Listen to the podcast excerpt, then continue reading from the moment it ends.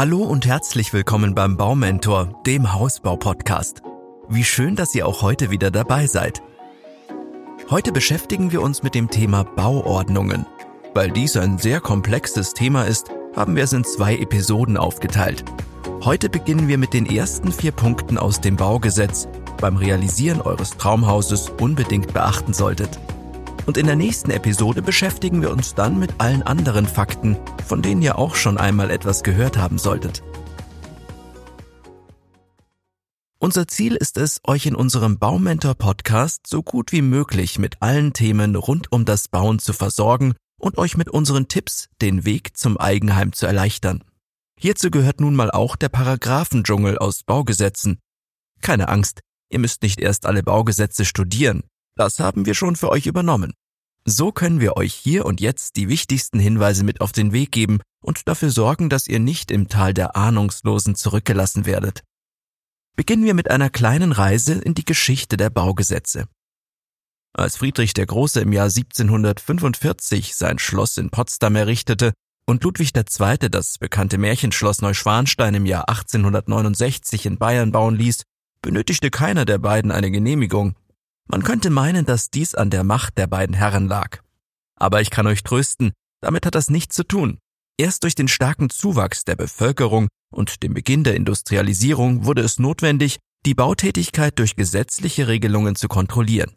Diese Gesetze wurden erst Mitte des vorigen Jahrhunderts festgeschrieben. Inzwischen gibt es viele Gesetze und Verordnungen, an die ihr euch beim Hausbau halten müsst. In den vorherigen Episoden habe ich euch schon öfter diese Fragen gestellt.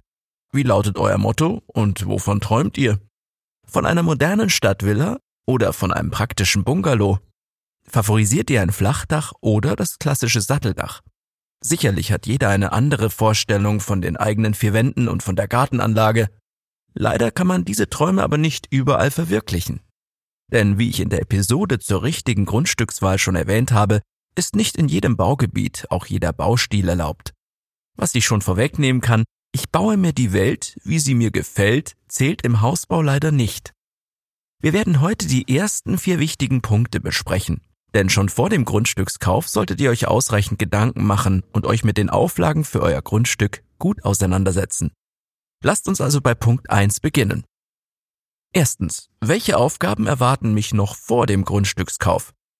Bevor ihr den Kaufvertrag für ein Grundstück unterschreibt, gibt es einiges zu beachten und zu tun. Mein Rat an euch, werft auf jeden Fall einen Blick in den Bebauungsplan.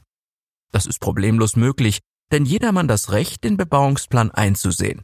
Übrigens wird der Bebauungsplan auch B-Plan abgekürzt. Nicht, dass ihr euch wundert, was diese Abkürzung bedeutet, schließlich wird euch dieser Begriff heute noch des Öfteren zu Ohren kommen. Zurück zum Thema. Der Bebauungsplan kann bei der örtlichen Behörde eingesehen werden, entweder beim Bauordnungsamt, bei der Gemeindeverwaltung oder im Stadtplanungsamt.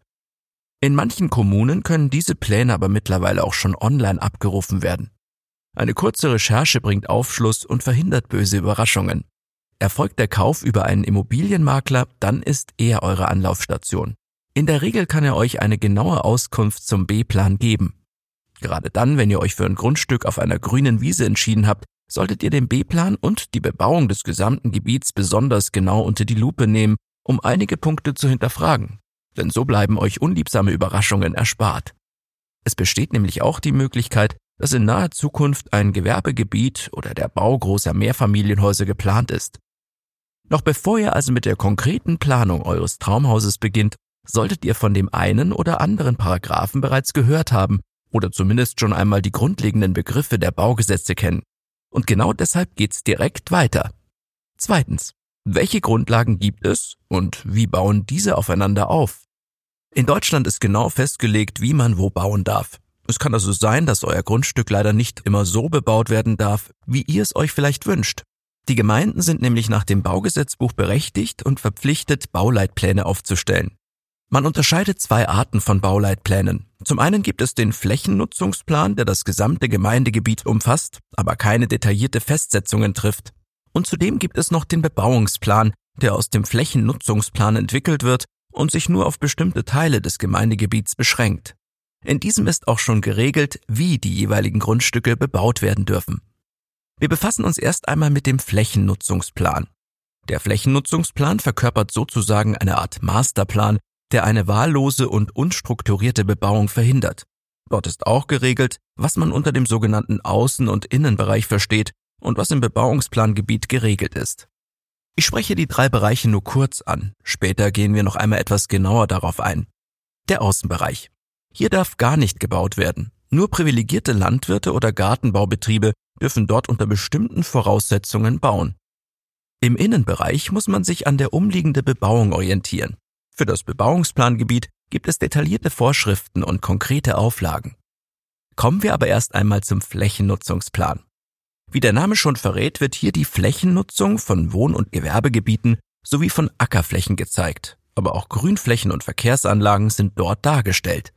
Auf dem Flächennutzungsplan sind aber nicht nur die Ist-Zustände der Gebiete dargestellt, hier kann bereits zukunftsorientierte Nutzung planerisch festgelegt sein. Für euch hat der Flächennutzungsplan eine große Bedeutung, da die Gemeinde hier auch die Neubaugebiete ausweist.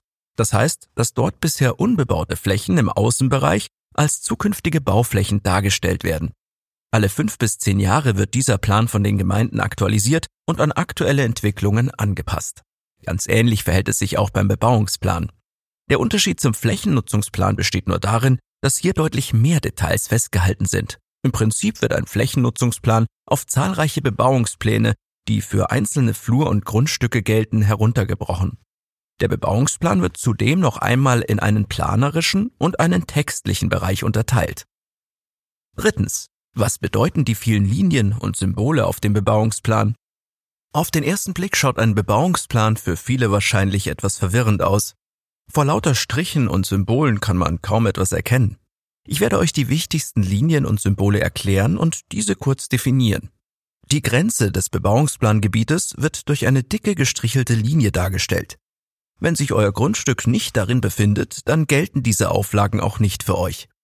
Zudem gibt es noch die Baulinie und die Baugrenze. Die Baulinie wird mit einer Strich-Punkt-Punkt-Linie dargestellt. Ihr seid verpflichtet, euer Haus an dieser Linie zu errichten. Baulinien werden unter anderem festgelegt, um ein einheitliches Bild und beispielsweise geordnete Straßenfluchten zu erhalten.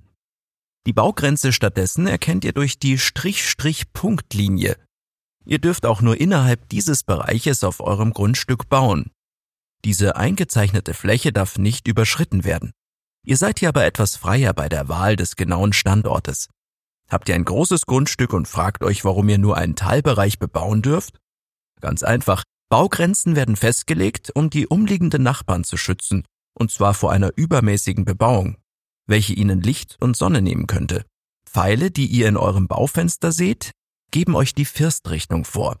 Das heißt, dass euer Haus so auf dem Grundstück ausgerichtet sein muss, dass der Firstverlauf dem Pfeil entspricht.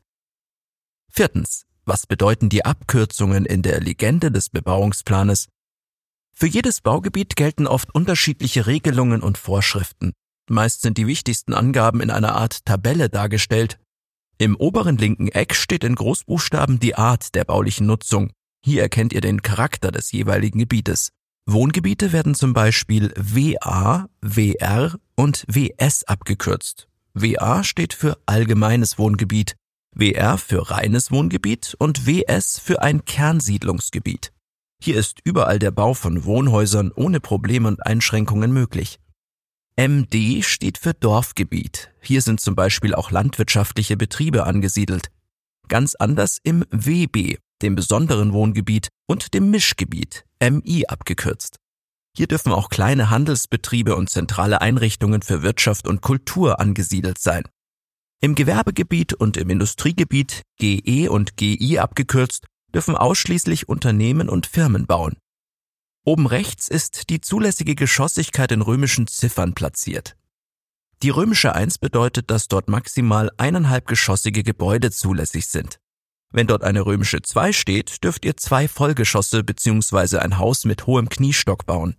Wenn dort nur die Ziffer steht, dann weist das die maximale Bebaubarkeit auf. Unter dieser Maximalzahl zu bleiben ist hierbei kein Problem.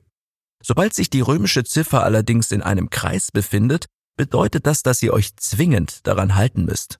So könnt ihr euch orientieren, ob ihr ein Haus mit einem Kniestock oder zum Beispiel eine zweigeschossige Villa bauen dürft. In der nächsten Zeile stehen dann zwei weitere Abkürzungen in Verbindung mit einer Zahl. Hier steht GFZ und GRZ. Durch diese beiden Zahlen wird euch die maximale überbaubare Fläche vorgeschrieben. Das heißt, dass ihr nur einen bestimmten Anteil vom Grundstück versiegeln dürft. Das schreiben die Grundflächenzahl abgekürzt GRZ und Geschossflächenzahl GFZ vor. Die Grundflächenzahl ist die Verhältnisangaben der überbaubaren Fläche. Diese Fläche bezieht sich auf die Grundstücksgröße. Wenn euer Grundstück zum Beispiel eine Grundfläche von 400 Quadratmeter aufweist und die GRZ von maximal 0,4 angegeben ist, so dürft ihr höchstens 160 Quadratmeter der gesamten Grundfläche bebauen. Wichtig ist, dass ihr hier alle versiegelten Flächen berücksichtigt. Dazu zählt auch eure Hofeinfahrt, der Stellplatz für euer Auto und die Terrasse. Die Geschossflächenzahl gibt an, wie viel Quadratmeter Geschossfläche je Quadratmeter Grundstücksfläche zulässig ist. Was ist der Sinn der Angaben? Die beiden Werte sorgen dafür, dass eine einheitliche Bebauungsdichte erreicht wird. So gibt es Gebiete, in denen ausschließlich Einfamilienhäuser gebaut werden. In anderen Teilbereichen werden stattdessen vorrangig Mehrfamilienhäuser und Reihenhäuser genehmigt. Die Maßangaben in der dritten Spalte beziehen sich auf die maximale Trauf- und Firsthöhe. Auf welche Bezugspunkte sich das Maß bezieht, kann man leider nicht pauschal sagen. Manchmal bezieht sich das Maß ab dem gewachsenen Boden bis hoch zu der obersten Spitze des Firsts, also der Dachspitze. Ein anderes Mal von der Straßenkante bis zur Dachspitze. Diese Auskunft könnt ihr dem gültigen B-Plan entnehmen. Die Definition der Traufhöhe ist leider auch etwas komplizierter. Dieses Maß sollte zeichnerisch ermittelt werden, denn am Gebäude selbst ist es kaum möglich. Das Maß bezieht sich nämlich auf den Schnittpunkt der Außenwand und der Dachhaut, also der Oberkante der Ziegeleindeckung. Auch hier muss individuell geprüft werden, auf welche Bezugspunkte sich das Maß bezieht. Vorsicht beim Hanggrundstück, denn hier kann auch zwischen Tal- und Hangseite unterschieden werden.